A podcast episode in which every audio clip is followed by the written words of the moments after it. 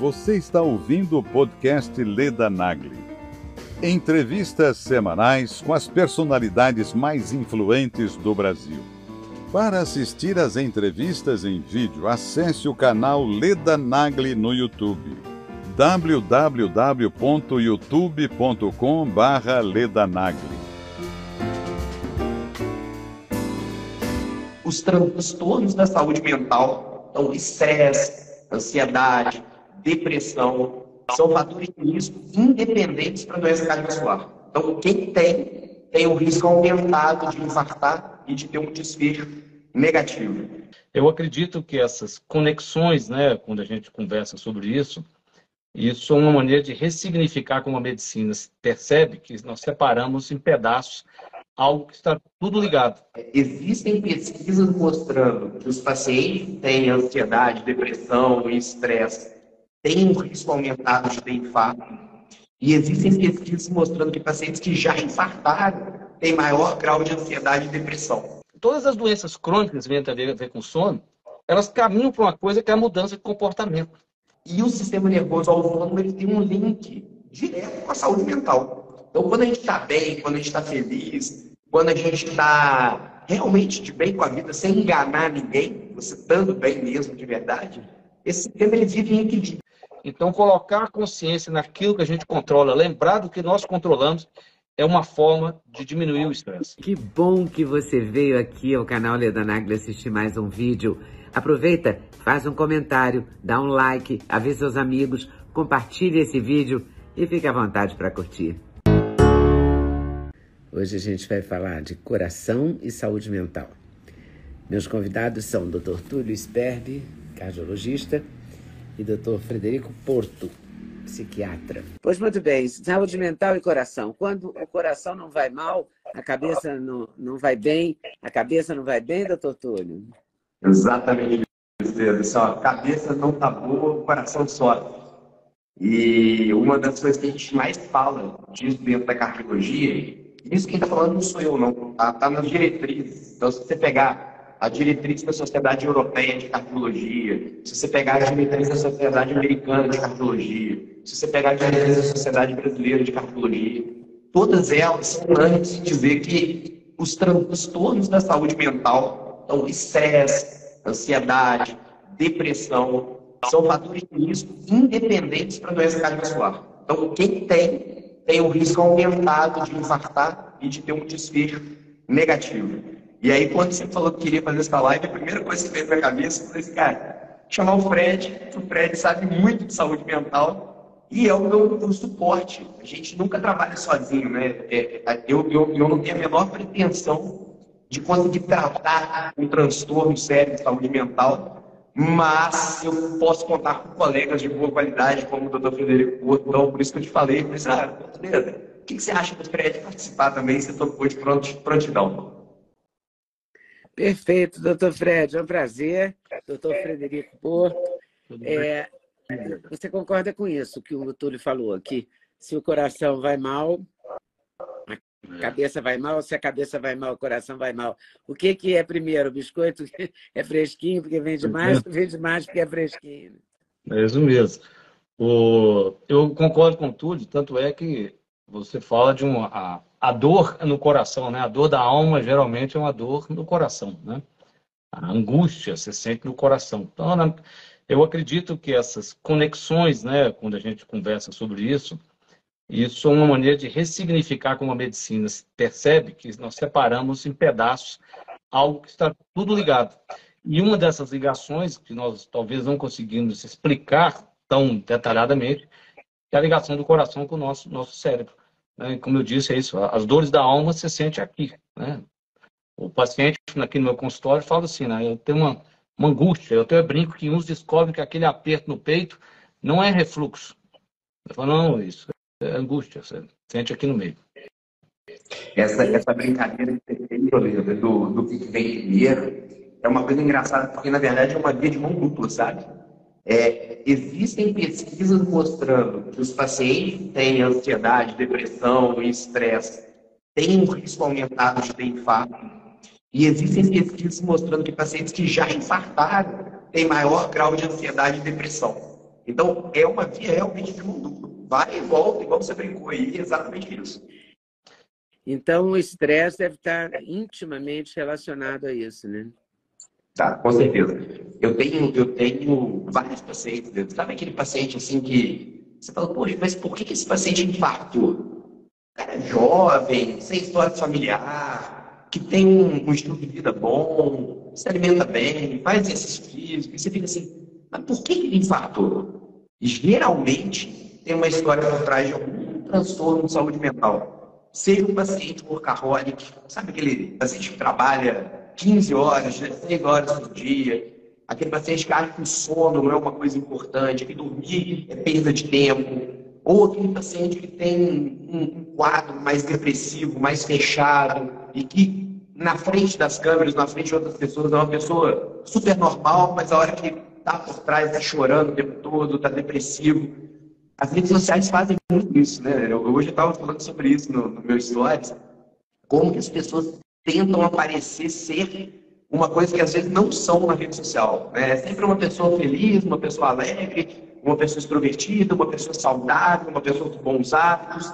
E poucas pessoas são verdadeiras ao ponto de mostrar mesmo quem é a pessoa na rede social. E isso é um tipo de transtorno, né, Fred? Esse, esse transtorno da imagem que a gente está sempre buscando. E com certeza está relacionado com esses casos ocultos, né, de infarto e de doenças cardiovasculares. Não tem a menor dúvida disso. E é, essa busca isso... da perfeição da imagem, doutor Frederico, tem muito a ver, né? É, é caso, todas a psiquiatria vezes, deve estar encontrando muito, né? É, todas as, eu costumo dizer o seguinte, nós vivemos num mundo hoje que a pessoa não entende, se ela já está bem. Ela quer mudar algo para melhorar 5%, ela pode é, priorar 50%. Então, isso que o Túlio falou é exemplo. Eu sou um indivíduo mais introvertido. É claro, no decorrer da minha vida, né, eu vou desenvolvendo outros traços de competência, eu me tornando um pouquinho mais extrovertido.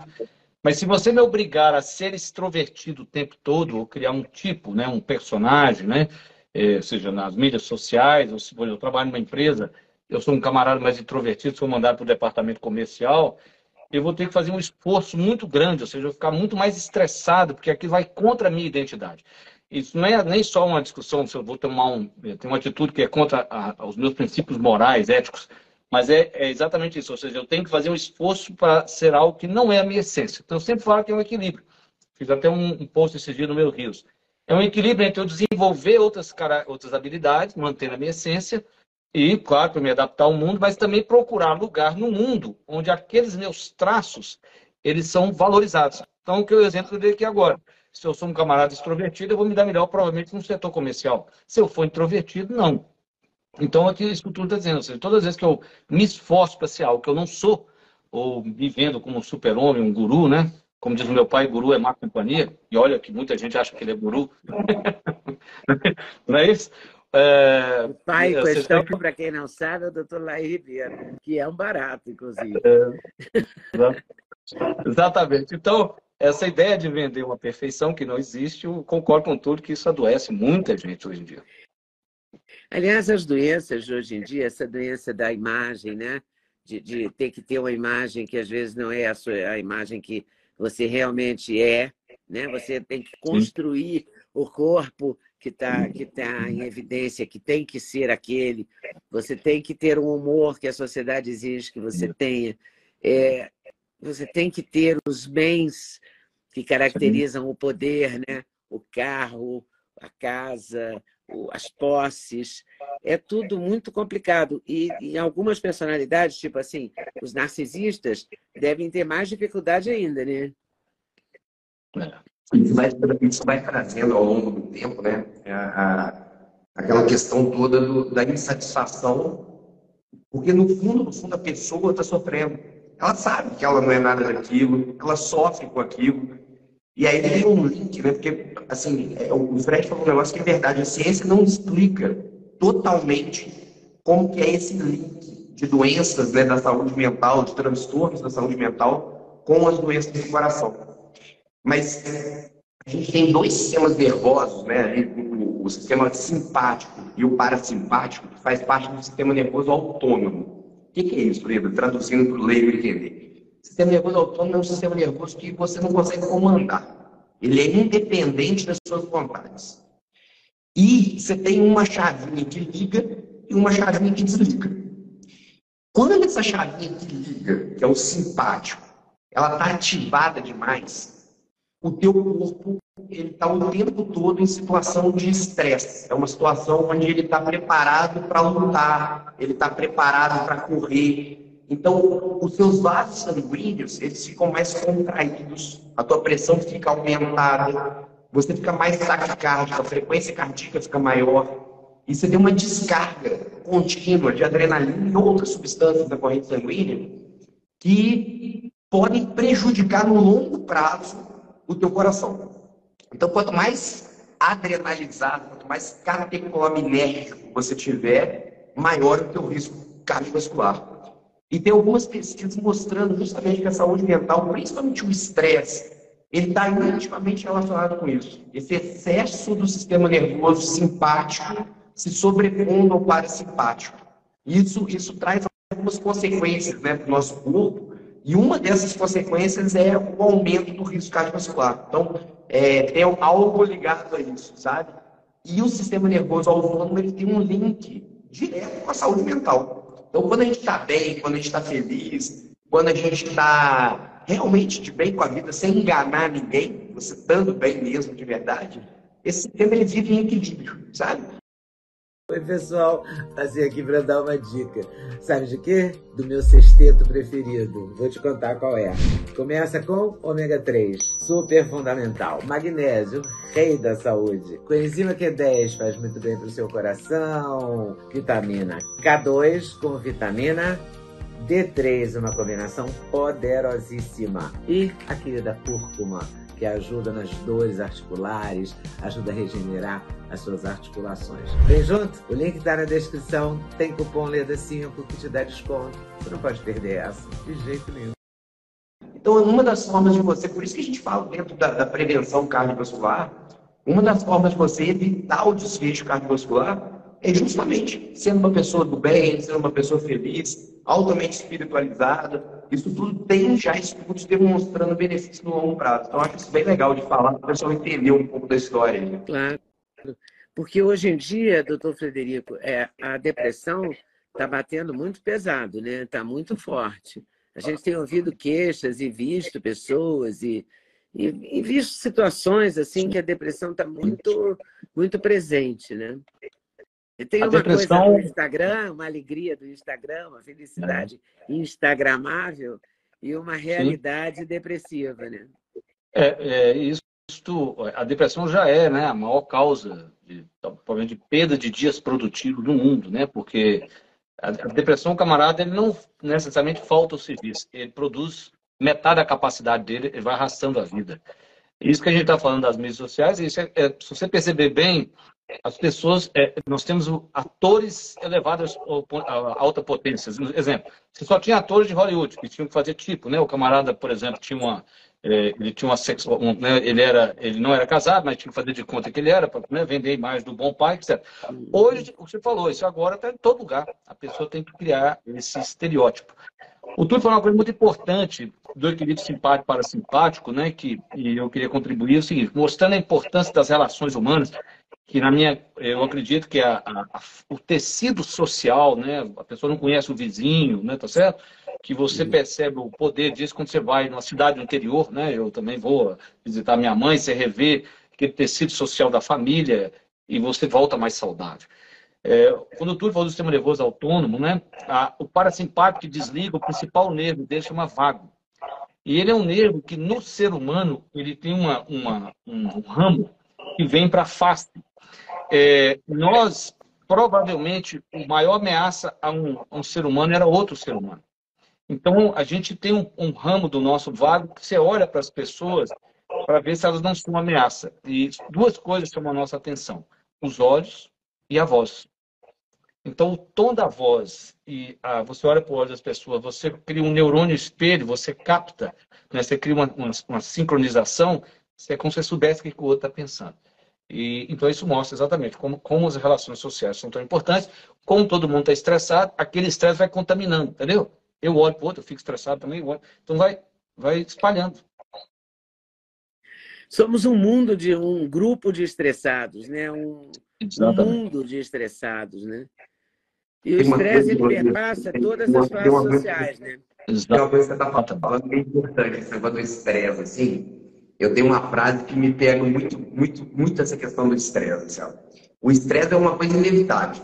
Eu acho que todo mundo que trabalha, todo mundo que tem algum tipo de, de, de, de responsabilidade, acaba tendo algum grau de estresse. Né? A gente vive realmente o estresse no dia a dia. Agora, tem duas coisas que eu acho que são importantes, o Fred pode falar isso até melhor do que eu. Primeira coisa é como lidar com o estresse. Então, como você lida com o estresse, como você administra esse estresse, eu acho que é uma coisa muito importante, porque é a forma que você tem hoje de prevenir, né? de, de evitar que isso te traga algum mal, que isso possa realmente te levar para um lado negativo da história. E a outra coisa é que existem os estresses que são realmente inevitáveis, né? os estresses do dia a dia que você não consegue evitar de forma alguma, mas tem muito estresse evitável, né? Parece que a gente vai caçando problema e esses estresses evitáveis, se a gente conseguir pelo menos ligar o botãozinho do F mesmo, né, que o pessoal fala, e evitar os estresses evitáveis, a gente já consegue se dar muito bem. Então, fugir de problema, evitar confusão, atrito desnecessário, eu acho que é uma coisa que pode melhorar muito a nossa saúde mental e a nossa saúde cardiovascular, né, em consequência disso. Frederico, comente, por favor. É, eu, eu, concordo com tudo, você tem que escolher as suas batalhas, né? você não tem como lutar todas. E isso que o Túlio falou exatamente, o problema é que é, é e uma das questões que a gente tem que exercitar a não ter é a preocupação. Porque o próprio nome diz, né? Você se ocupa antes de acontecer. Então, quando a gente preocupa, é, a maioria das vezes, nós temos a sensação que a gente não controla. Todas as vezes que você tem a sensação que você não controla algo, seu estresse piora. Então, me pergunto, então o que, que eu faço? Eu faço, você tem que colocar a sua atenção naquilo que você tem controle. É, você sempre tem que se lembrar disso. Né? Exemplo, eu gosto, né, uma pessoa fala assim, nossa, é, não sei, eu estou me tornando pré-diabético. O que, que você controla? Você controla seus hábitos. E já não é fácil.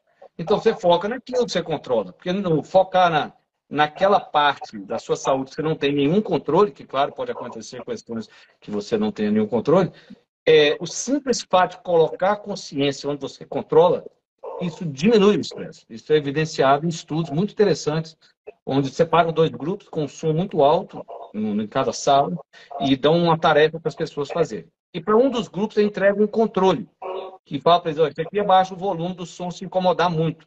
E o pesquisador pede assim, mas só abaixa em último caso. Conclusão. No final, ninguém abaixa o som. Mas quando você faz o exame de sangue para ver os hormônios do estresse, o cortisol, depois do experimento, quem estava com o controle na mão, o grupo, eles tinham um hormônio 40% abaixo do outro grupo, que não tinha controle nenhum, mesmo que não tenha usado. Então, colocar a consciência naquilo que a gente controla, lembrar do que nós controlamos, é uma forma de diminuir o estresse. Interessante isso, hein? Esse experimento, mesmo as pessoas que não tinham controle, só por saber que você podia controlar, você já altera o seu comportamento. Que loucura! Por, isso, por exemplo, em asilos, você dá uma opção de prato, né? Você vai no hospital, você fala, você quer comer esse menu ou esse? No fundo, às vezes o menu não é tão diferente, mas é a sensação de escolha. Então, não, eu prefiro esse. Então, isso tem um efeito no bem-estar do indivíduo, porque ele tem a sensação que ele está escolhendo o que ele vai comer. Mas só tem duas opções. E às vezes muito parecidas, né? Só troca a carne. Né? A guarnição é a mesma. Mas ele tem a sensação de escolha. Então aquilo dá uma, uma impressão de que ele está controlando uma parte da vida dele. Então isso vale para a gente tentar controlar o estresse da gente. É, focar, Eu gostei muito é, dessa seja... colocação de escolher as batalhas. Né? É, exatamente. Escolher onde é que você vai se meter, em que briga, que briga que você vai comprar. Né? Porque brigar, você vai ter que brigar por alguma coisa, né? Pela, pela vida diária, pelo trabalho, pelo seu lugar na empresa, pelo emprego, é, então, pela, pelo equilíbrio das contas. Tudo hoje em dia briga. estressa muito, né? E o Túlio falou muito bem, a mídia social te chama para mais briga que não vai resolver nada. Daí você começa a debater política com alguém que você nem conhece lá no Instagram. Fica Você, né? você, você tem que parar e falar, o tempo que eu estou perdendo, né? Então, assim, você, você, tem que parar, né? Você fala, não, não vou mudar nada com essa conversa minha. Por que, que eu estou perdendo tempo com isso? Né? Deixa eu cuidar daquilo que eu tenho algum controle. Tá? Mas acho que é uma questão de amadurecimento também, né, Fred? Assim, é, eu eu, eu nas redes sociais né, há seis, sete anos. No início, cara, se alguém pisasse no meu carro, eu dava uma resposta atravessada, eu me estressava, eu pra Carol, Carol, minha esposa, cara, eu ficava nervoso o resto da noite, no dia seguinte xingando. Hoje em dia, cara, não tô nem aí. Eu, eu simplesmente bloqueio a pessoa. Ou melhor, eu aprendi uma tática que é melhor. Eu, eu, eu dou uma resposta muito ruim para a pessoa, espero ela ler e aí eu bloqueio, porque ela não tem direito nem de retrucar. Aí é maravilhoso, porque aí a pessoa fica brava pra caramba e eu não tô nem aí. Tá acontecendo. Aqueles que mandam, também, eu também era assim, né? isso é da natureza humana também, né? Você, você vê 50 elogios e um falando mal, aqui chama atenção muito mais é. que 50 elogios. E tem uns que tu deve ter que o cara manda no seu inbox. Eu não entendo o cara perder tempo mandar no inbox. Aí tem um que eu fiz assim pra ele. Você me ama, né, rapaz? Aí mandei um beijinho para ele, rapaz, aqui no camarada, ele escreveu um texto, mas aí eu, aí eu bloqueei. Ah, você me ama, né? Porque aí, camarada, ele mandava no meu inbox. Você acredita? Ele printava uma coisa, xingava e mandava no meu inbox, mas não tem o que fazer, né? As pessoas são muito doidas. O Leandro Carnal me falou isso numa entrevista e eu fiquei muito impressionado. Ele é. odeia coentro. Então ele sempre compara essas coisas com o coentro. Ele diz: tem gente que me detesta. E aí a pessoa me lê, ele contando para mim, e é. escreve para mim que me detesta. Eu fico pensando: eu detesto coentro, ele falando. Eu não vou comer todo dia coentro para dizer eu odeio coentro e como coentro, eu odeio coentro. E é mais ou menos isso. Acontece com todo mundo, é impressionante. Comigo é. também, eu vejo as pessoas é, que é. entram na minha página para falar mal de mim para mim. É. Então, para que, que ela entra ali, né? É. E no começo eu ficava mortalmente atingida. Eu ficava é. triste mesmo, sabe? Eu me abalava. Sim. Hoje em dia, eu também saí de algumas redes, tipo o Twitter, eu acho muito Sim. tóxico. Eu Sim. entro só para dar uma olhada no que está acontecendo, assim, se tem alguma coisa muito grave acontecendo e tal. Mas eu não participo mais, sabe? Eu não opino, tá não... porque é. aquilo estava me agoniando demais. Porque as pessoas são muito, muito esquisitas, né?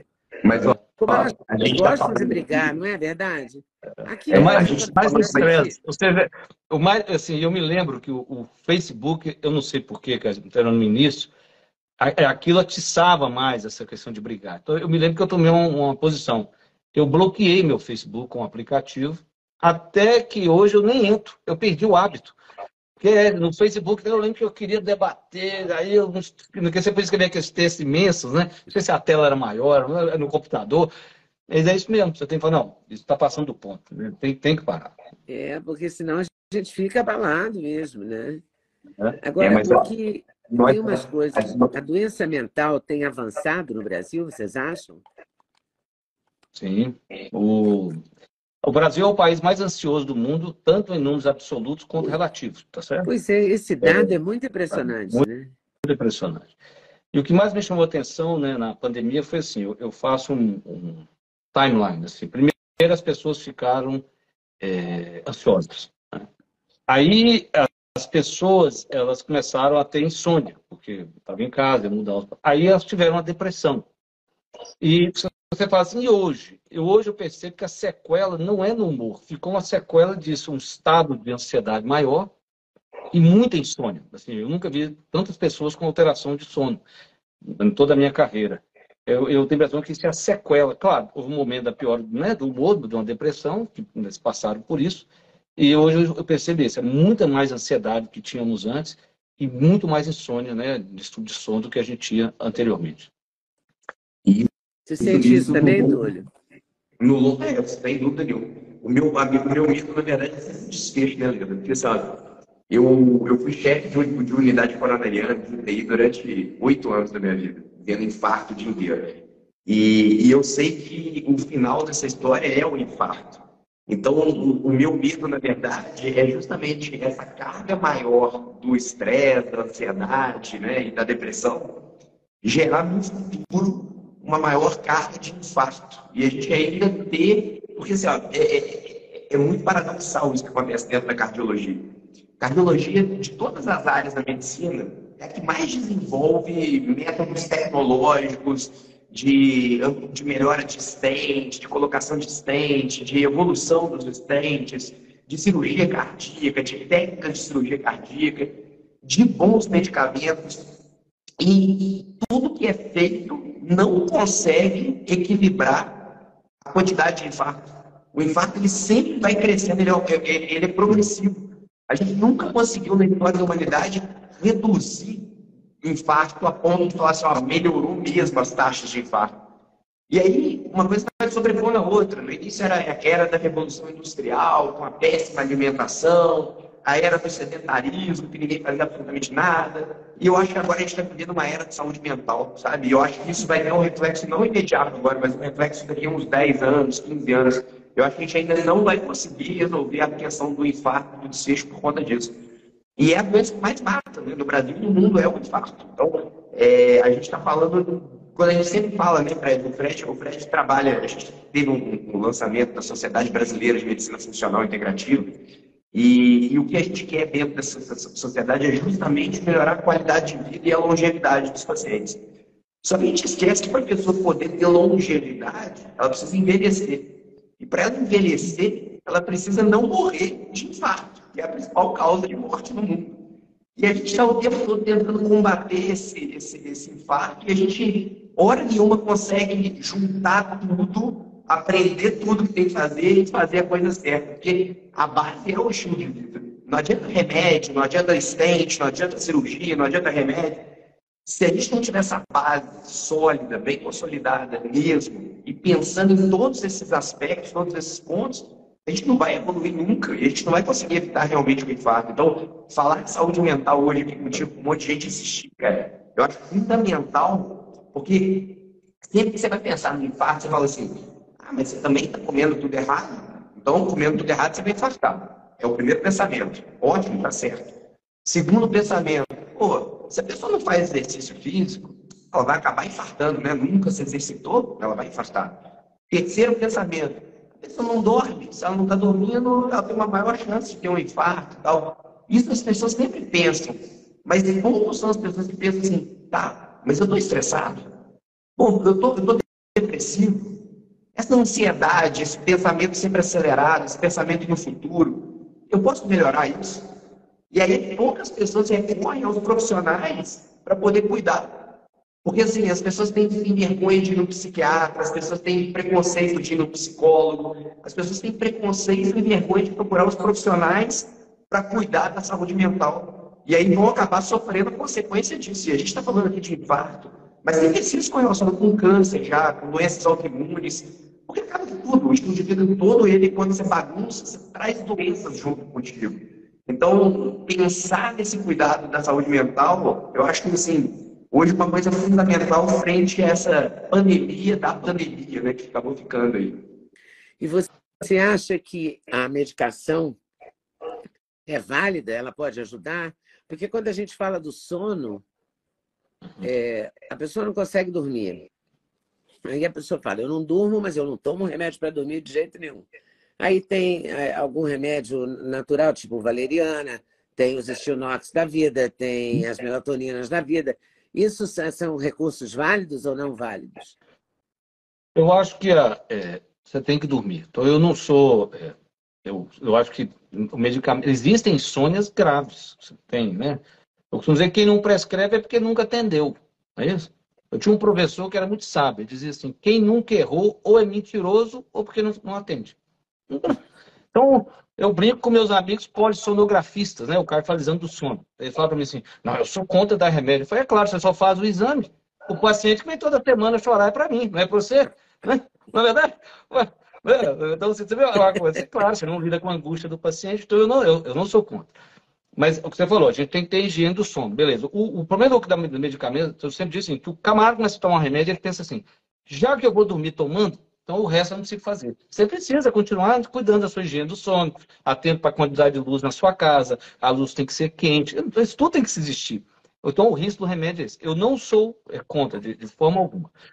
O YouTube falou uma coisa muito importante. Todas as doenças crônicas que vêm a ver, a ver com sono, elas caminham para uma coisa que é a mudança de comportamento.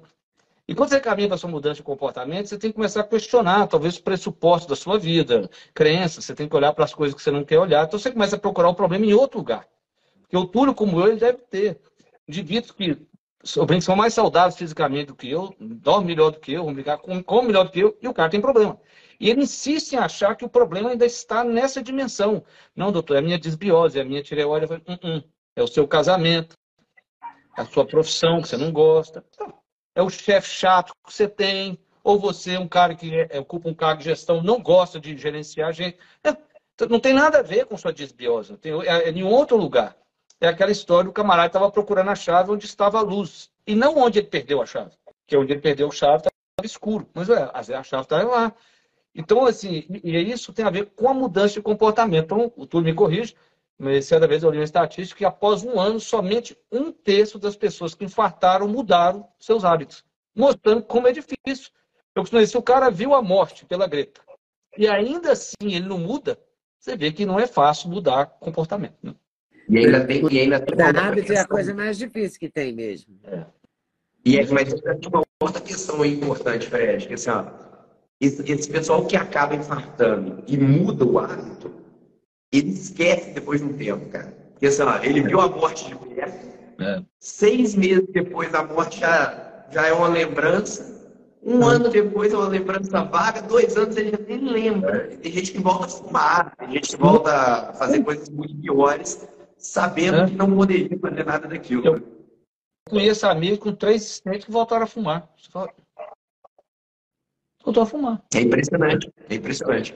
E, e, e assim, ó, é, o, o, Fred estava falando ali a questão toda de, dessa evolução, né?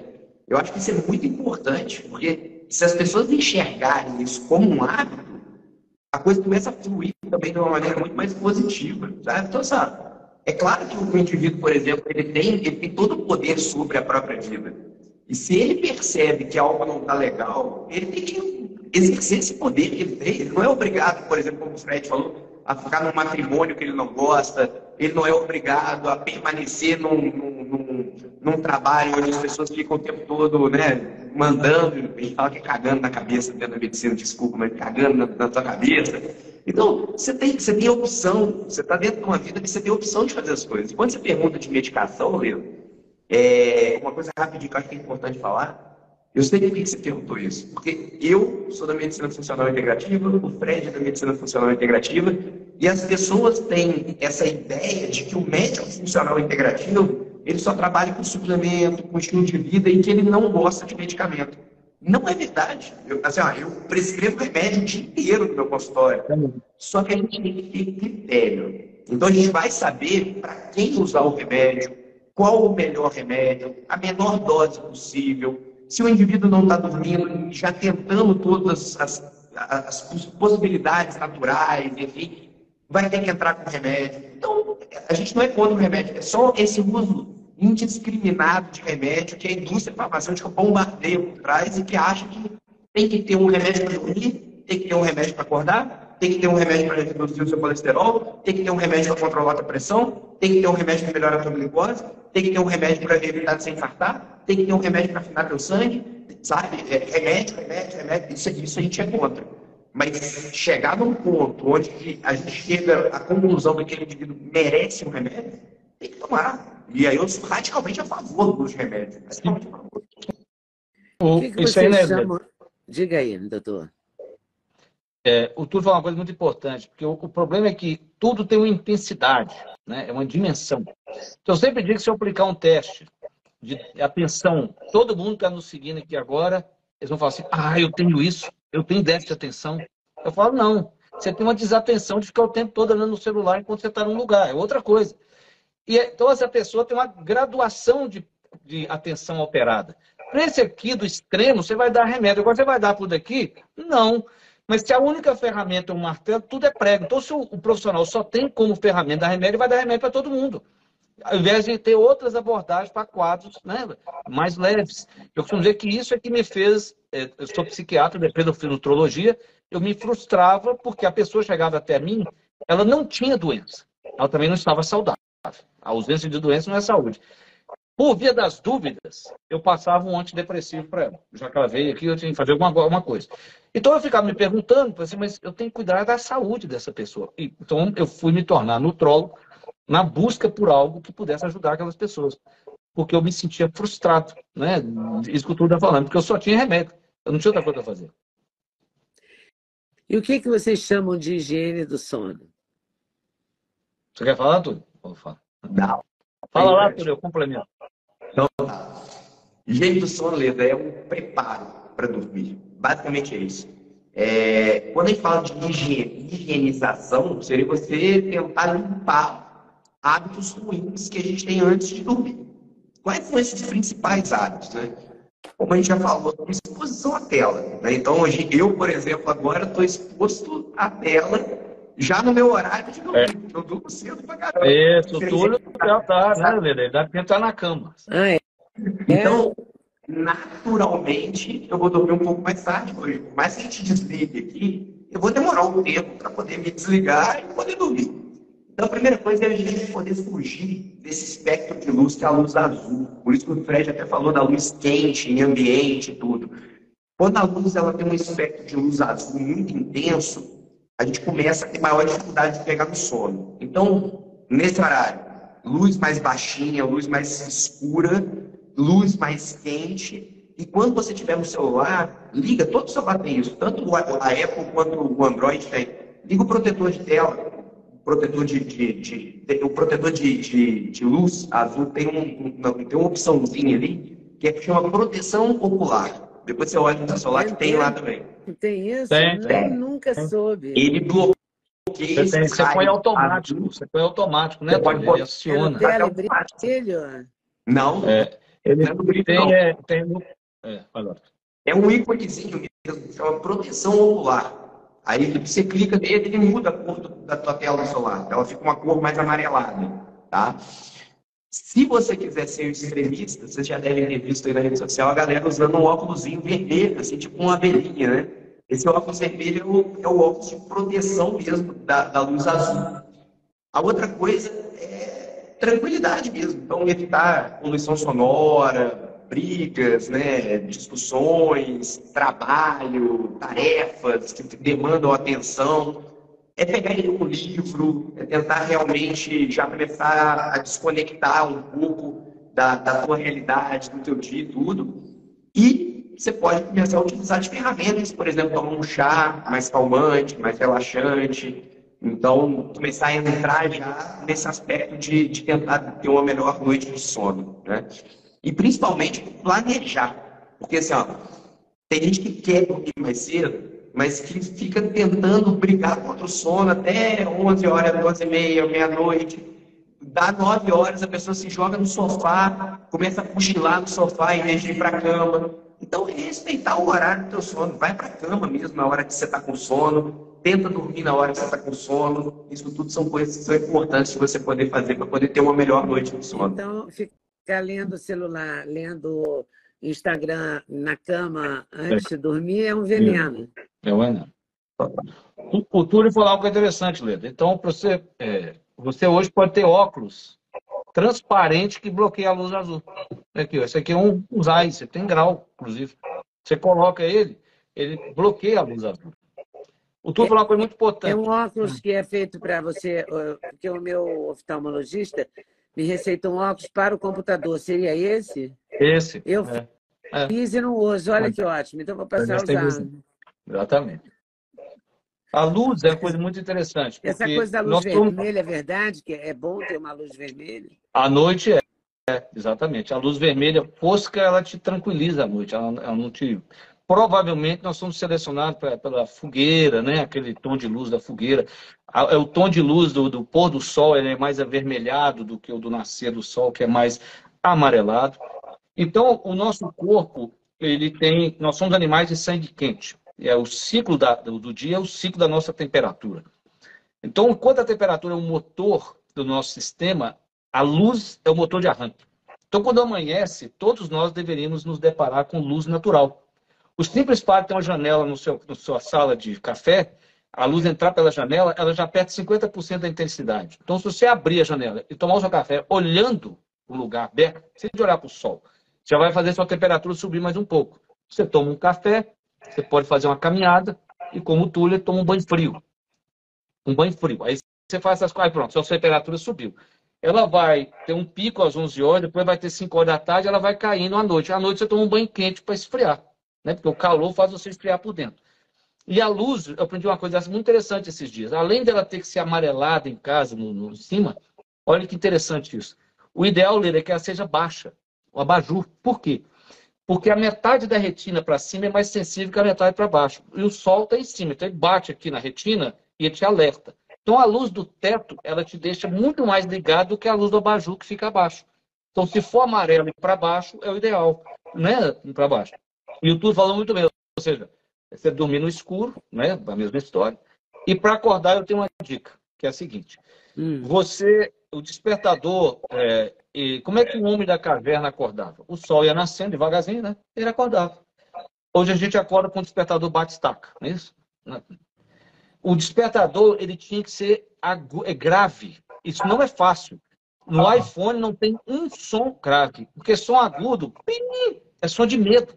O cara acorda, acorda, acorda assustado. Não que ele acorda assustado, eu costumo dizer que ele consome já uma parte do cortisol que tem para ele pelo dia.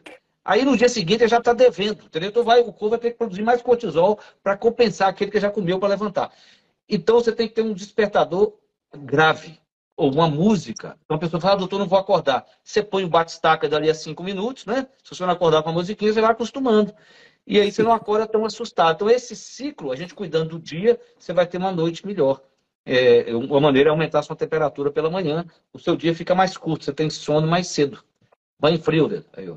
No Rio de Janeiro não vai porque não tem água. Não tem mas, mas, mas eu estou morando em São Paulo, doutor Frederico. Ah, então tá bom, então tem por isso. Mas banho frio não tem chance, eu não consigo isso. Mas, mas tomar o um café, olhar para a luz. Mas tem uma dica, tem uma olhar para a luz, eu não vou tentar olhar para a luz. Eu, em geral, tomo café na, na, na cozinha, sendo uma luz da cozinha. Não, olha. Você tem que ir na sala, abrir a janela e deixar a luz bater nos seus olhos. Mas três, Vou tentar fazer isso. três, três dicas para dormir melhor. Na hora, quando eu for acordar, Fred, sabe o que eu faço em casa, cara? O sol nasce exatamente na janela do meu quarto. Sim. Eu durmo sem blackout. Então eu começo já a acordar com a luz batendo na minha cara. Bom despertador. Segunda coisa, muita gente quer aquele cochilo depois do almoço.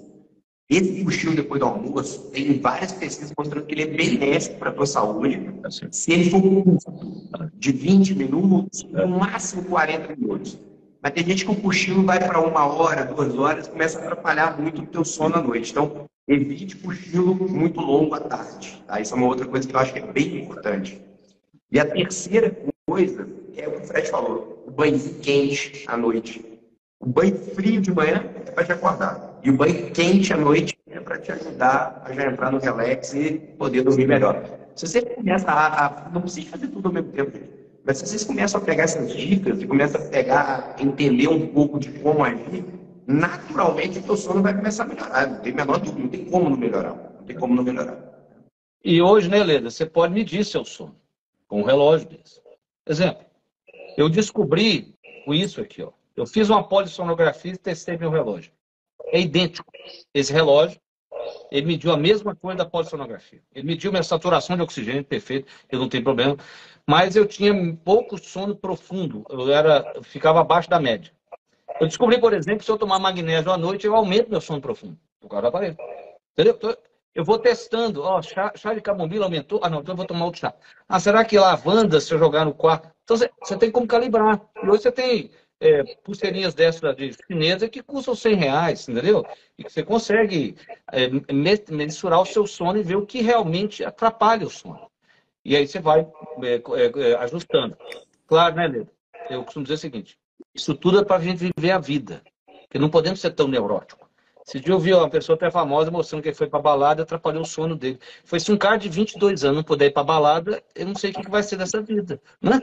É, você concorda? Se um cara de 22 anos não pode ir para balada, quem é que pode? O de 70? Mas, mas, isso é muita neurose. Eu falo o quê? Então eu quero ser um cadáver muito saudável para entrar no céu, deve ter uma porta especial para entrar, porque então eu não vou tomar nunca vinho, eu não vou. Não, você tem que ter um equilíbrio, né?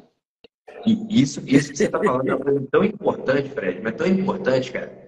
Porque assim, ó, eu, a quem me segue no Instagram mais tempo vê que eu coloco lá quando eu bebo uma cerveja, quando eu bebo meu vinho, Sim. quando eu faço um pizza em casa, quando eu tô, sei lá, fazendo coisa errada. Eu gosto de colocar isso para as pessoas poderem ver que eu não sou perfeito e nem quero ser perfeito. Porque assim, guru, primeiro ser guru perfeito, é má companhia. Né? Guru é má companhia. né? Guru tem que ser perfeito, esse é o problema, porque eles não querem ser guru. Guru, é, a pessoa acha que vai ser perfeito. É verdade, é verdade. E assim, ó, você que é um amigo, você já viu isso várias vezes. É. Eu gosto de tomar meu vinho, eu gosto de bater meu papo, eu gosto de, é. de, aproveitar esses momentos de sociabilidade com os meus amigos. E não tem problema nenhum, cara. Isso Mas faz um bem faz Você começa a tomar vinho às seis para parar, acabar às nove? Não, quando eu tô com os amigos, tomo tarde, né? Se você quiser vir em casa, a gente bate papo até uma hora da manhã, tranquilo. Ah, é? E o, o, vinho à noite, porque a bebida alcoólica à noite atrapalha o sono? Atrapalha, atrapalha esse processo? Atrapalha. É, é, você dorme rápido, mas a qualidade é pior. É exatamente isso. As pessoas, as pessoas que bebem, elas têm a impressão de que dormem melhor. Só que no dia seguinte, uma parte da ressaca é justamente a noite de sono mal dormida. Esse sono mais superficializado, que a pessoa não consegue aprofundar. Então, a bebida alcoólica ela prejudica assim, essa qualidade do sono e tudo. E a questão do gente sempre perguntar do coração, mas eu vou aproveitar e vou falar. Esse negócio de que vinho faz bem pro coração é uma balela, uma mentira danada, de sua base, não existe. Mas assim, ó, ele faz bem para alma. E se ele faz bem para alma, indiretamente ele faz bem para coração. E aí, o que eu falo para o paciente é o seguinte: você quer tomar teu vinho, só não exagera e toma sabendo que ele não faz bem para coração. Você não tem essa desculpa, não. Bebe porque você gosta, bebe porque você tem prazer, bebe porque você está com alguém especial, num momento especial, comemorando alguma coisa. E ponto final. Para com essa coisa Também não precisa beber a garrafa toda. É, não. coragem. É isso que eu estou dizendo é importante, porque eu costumo dizer que essas coisas boas da vida, elas foram feitas para ser degustadas. Você entende? Porque se o cara beber todo dia, perde a graça também, não é verdade? É, elas foram feitas para ser. É, ué, então, é, não estou falando que você tem que guardar um único momento especial no ano, não é isso. Mas se você faz aqui, o que mata é o que você faz todo dia, tá certo? Mas se você tem uma. Isso é uma coisa ritualística, né? Eu fiz isso com o café. É, o Túlio me, me orientou. Eu fiz, um, eu fiz 30 dias sem café. A minha mulher disse que eu sou proibido de tomar café igual eu tomava. O meu sono melhorou. Sabe aquela coisa quando você tira o peixe da água que descobre que vivia dentro d'água? Quando eu, tirei um café da minha vida, eu dormi tão bem que hoje eu tomo dois ristretos. E tudo me introduziu isso. Eu, agora eu peso o meu café. Ele virou um ritual para fazer o café. Já que eu tomo pouco, eu vou tomar um café muito bem feito. Tá certo? Então, né? Muito bem feito.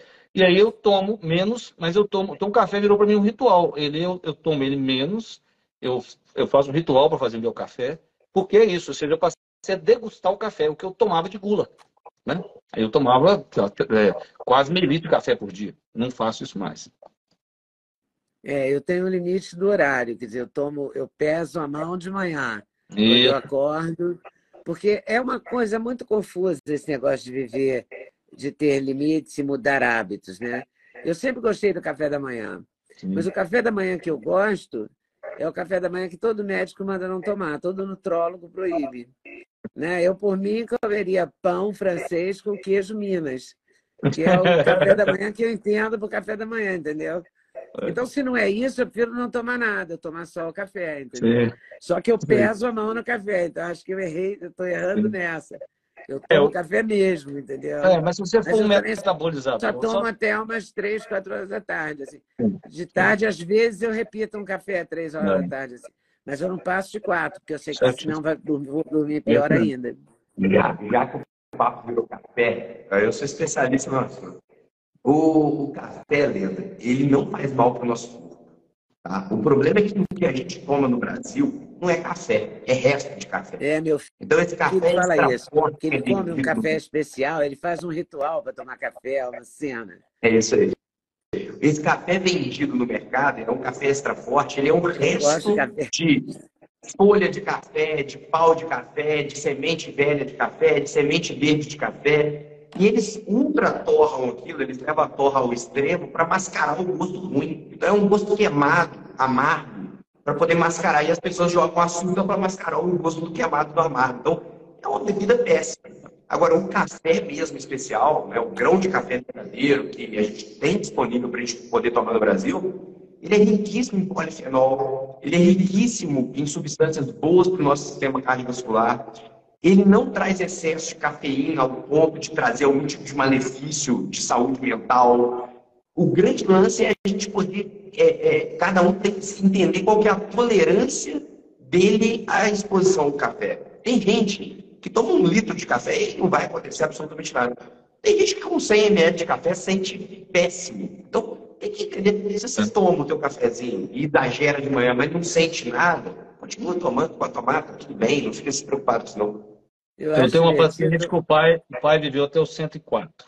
Quando ele estava com 103, eu perguntei, e lúcido, eu pergunto, ela me contou que com 90 ele fazia esse quadro. Ele chegava na, na, na, na mesa da, da, casa, punha, eh, punha a mão, colocava o cotovelo nas pernas e fazia, ficava retinho, igual a mesa. Como se fosse um ginasta.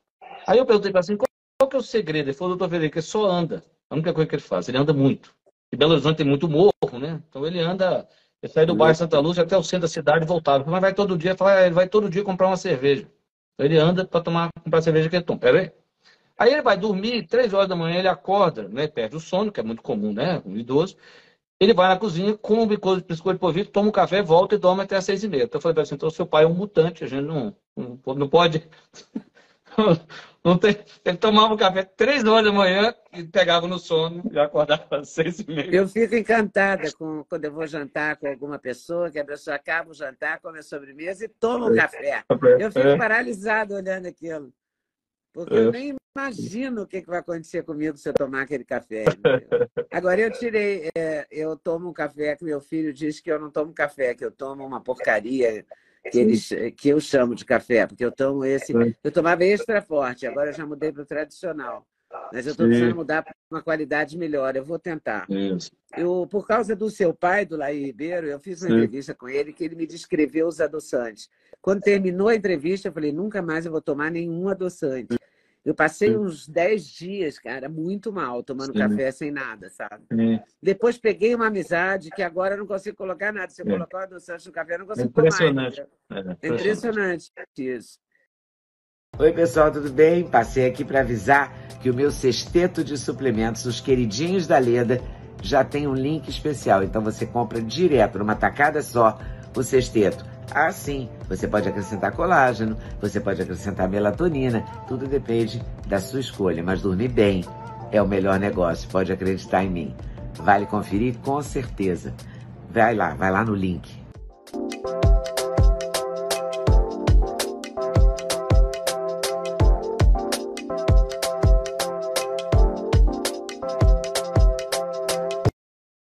Mas eu preciso mudar a qualidade do meu café. Eu, Realmente, eu tomo é, um café. Quando eu parei de tomar, colocar açúcar, eu fiz assim, eu, eu coloquei, eu, saí do açúcar coloquei stevia. Stevia não adoça é nada, horrível. então estragava mais ainda. Então, entre o café com stevia ele puro, o puro era melhorzinho. Então, eu larguei, mas vou fiquei com o puro. Foi assim que eu fiz a minha transição. É, eu não, eu cortei, eu tomava adoçante comum, assim, desses. É. Vagabundos Sim. mesmo, que vende de envelopinho e tal. Aí eu Sim. cortei sofri aí uma semana, dez dias, passei um perrengue, mas em compensação me livrei disso, então, entendeu? O seu paladar Agora, vai ficar mais livrar... refinado se você usar os cafés que seu filho toma. Está tá feito. É. Seu paladar já está refinado, já não tem açúcar. Parece café de americano, sabe? Aquele café ralo. sabe como é? é? Eu, eu resisto, eu resisto. Eu gosto do meu, sabe, fortão. Isso vai ser difícil difícil, mas eu posso conseguir, né? Eu parei de fumar, eu parei de usar adoçante, então já parei tanta coisa, eu posso eu parar vou, esse café. Eu me comprometo a arrumar um café, eu sei que você vai gostar, eu vou te mandar ele. É Depois você me conta. E tem café bom sem ser café forte? O quê? Você vai ver. Toma e depois você me conta. Depois você me conta. Depois você me conta. Vou tomar, vou tomar. Túlio é o homem do café e do queijo. Você, ele sabe todos os premiados cafés e queijos de Minas Gerais. E queijo de Minas Gerais. É, é, é domina, né? Túlio domina. É. Né? Ele se dedica é, a isso. Também é um, conhece vinho, né? ele conhece muita coisa, Túlio, né? Faz pão, é, faz pizza. É uma artista. Você sabe aquele seu colega que faz tudo que faz, faz bem feito, não tem? Aquele lá que, quando entende de café, entende tudo de café. O Túlio é desse. Quando ele aprendeu a fazer pão, é, é tudo e faz certo, bem feito. Parece cirurgião. É impressionante. Tudo assim, Pão bem feito. ele faz? Você faz Nossa. pão também, Túlio? Faz pão. Pizza, alimentação de 72 horas. Eu já te convidei para vir aqui em casa, Leda. Você não veio, você está É, perdendo. cara, eu não vou Juiz de Fora há muito tempo, mas eu vou um dia desse. Você vai se arrepender, porque eu vou aparecer. Vai ser. Olha, Prazerzaço. mas foi um barato essa conversa, adorei. Adorei, eu estava com medo de não acertar, sabe? Porque eu nunca fiz com duas pessoas. Olha, me amarrei, Túlio, obrigada. Obrigada pela dica, A gente tem que fazer pela paciência. A gente tem que reunir nós três e fazer ao vivo, numa mesa, assim, ó, cheio de café, queijo, a gente fica batendo papo, três mineiros batendo papo aí. Nossa, bom. isso vai ser você bom. também é de Juiz de Fora, não é isso? Juiz de Fora também. Eu também nasci em Juiz de Fora. Então eu tá todo mundo é, aqui. Somos todos três juiz foranos na área. Isso tem que ter café, pão de queijo, ou pão e queijo. Minas, não tem jeito. Isso é vício de bom. mineiro. Mas foi um Então, prazerzão. Leda, é o seguinte, o Túlio vai mandar um café e eu vou te mandar um queijo espetacular, premiado também, que eu, eu experimentei. Então pronto. Beleza, Túlio? Você manda o café, eu mando o queijo. Mas você vai mandar para mim também, Fred? Você não Vou te mandar. papo, não, o queijo do Serjão, uma coisa inacreditável. É mesmo. Ele, ele só pede o queijo do Mário. É, E onde Leda, é é tudo nome assim, ó. Eu, eu não sei como é que esses franceses falam isso. É do Mário, do Serjão, do Notim, da Dona Maria, Dona Ana. Todos os queijos mineiros é nome de alguém. Ligado, né? Você imagina, é premiado na França. O cara é no nome, é sempre nome de uma pessoa. Mas da onde é esse queijo premiado na França, que é mineiro? Nossa, tem, um, né, tem um tanto agora, né? É. É, eu, eu- Mas não é de Fora, é da, é da Zona da Mata, não? É região da canastra. Ah, Da canastra. Canastra. Ah, da Serra da Canastra, aí sim. aí tem É assim, campeão um mesmo. premiado de fungo branco, premiado de fungo verde. Nem eu sabia que né? cada fungo né, é prêmios de todos os tipos. É Impressionante. Minas Gerais é especial mesmo, né? É muito legal. Gente, muito obrigada. Obrigada, Frederico. Obrigada. Um abraço. Valeu. Olha, foi um prazerzaço. Valeu, Leda. Um beijo para você. Obrigado pelo convite. Valeu, Fred. Obrigado. vocês. Valeu, eu que agradeço. Pelo Obrigado. Túlio. Obrigado, Leda. tempo, pela paciência e pela quantidade de informação. Muito obrigada. Muito obrigada por ter assistido mais um vídeo no meu canal. Volte sempre. Aqui você sempre vai encontrar a pluralidade de ideias, ideologias diferentes, ideias diferentes, mas sempre alto nível de informação e de prestação de serviço. Eu espero você sempre aqui. Faça seu comentário, se inscreva no canal, dê seu like se você gostou e não deixe de voltar. Estou te esperando, com certeza, se Deus quiser.